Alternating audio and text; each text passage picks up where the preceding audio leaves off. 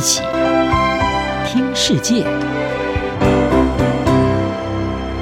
欢迎来到一起听世界，请听一下中央广播电台的国际专题报道。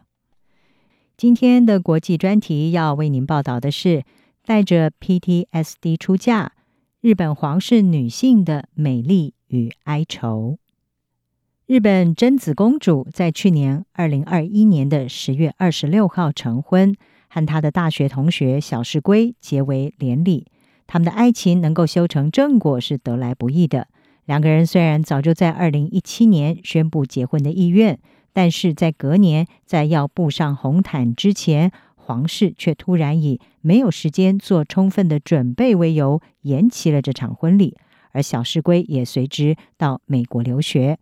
让公主论及婚嫁却又急踩刹车的原因，据说呢是因为日媒爆料，贞子的婆婆有财务纠纷，而交友方面也有争议。皇室认为贞子公主在这种情况之下是没有办法受到日本国民的祝福，所以决定展延婚期。不过也有媒体报道，小室圭她隐瞒母亲的金钱纠葛，所以展延婚礼其实呢是要让小两口能够分阶段的分手。贞子公主对于婚期一延再延是身心俱疲，同时也因为婚事的争议感到了言语霸凌，而被诊断出罹患了复杂性创伤后压力症候群，也就是 PTSD，出现注意力低落、焦躁，还有无力感等等症状。而小石龟在去年九月返国之后，随即就因为短马尾的一个新发型引发话题。在发型统一被视为是尊重社会规范的日本，很多人对他的发型并不满意。除了头发，也有不少人批评他的肢体语言，例如他喜欢把手放在口袋里，或者是无视媒体的提问。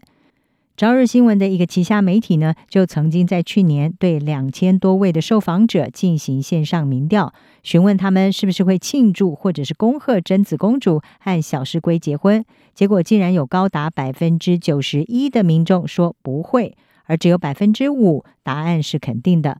事实上，为了保护这一场公主和平民的爱情，避免发生争议，贞子已经放弃了可能高达一点五亿日元，也就是一百三十七万美元的嫁妆，而且呢，没有举行婚礼仪式。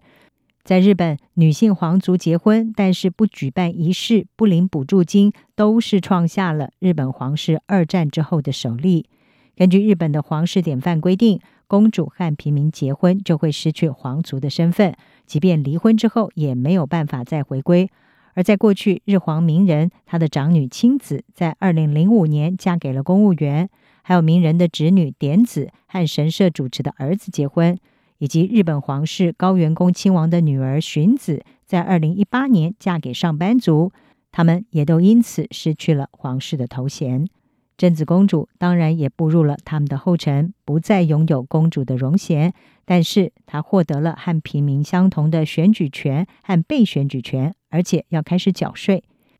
不过，她从此可以自由自在的去购物、动手做家务，而且呢，她的孩子也不再属于皇室。最重要的是，婚后远赴美国纽约生活的真子公主，或许能够走出日本皇室的束缚以及压力，来疗愈她的精神创伤。